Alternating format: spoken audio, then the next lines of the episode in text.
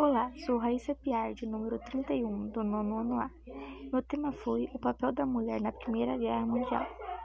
A Primeira Guerra Mundial ajudou as mulheres americanas a vencer uma outra batalha em curso há décadas, garantir o direito ao voto.